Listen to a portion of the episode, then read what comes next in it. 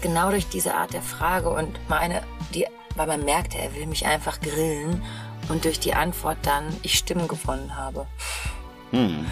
Und da dachte ich, das muss man sich doch echt mal merken. Einer will dir irgendwie dich in die Pfanne hauen und dann lässt du dich in die Pfanne hauen, machst ein geiles Salto da drin und alle so, boah, das hätte man nicht erwartet. Dass das ja auch einfach ähm, sich viele vorstellen können, dass das ja auch eine unglaubliche Reise war, auch für dich und auch für uns. Und oh, das war so krass. Wir haben an dem Küchentisch gesessen, als wir es gehört haben an dem vor sechs Jahren das Ensemble-Netzwerk gegründet wurde. Und da werde ich ganz berührt. Und es war auch unglaublich berührend, sich dem gewahr zu werden, in diesem Moment auch.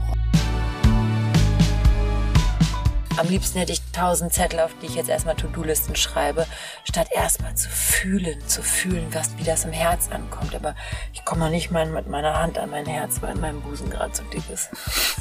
Stress. Sehr schön. Von der Stress.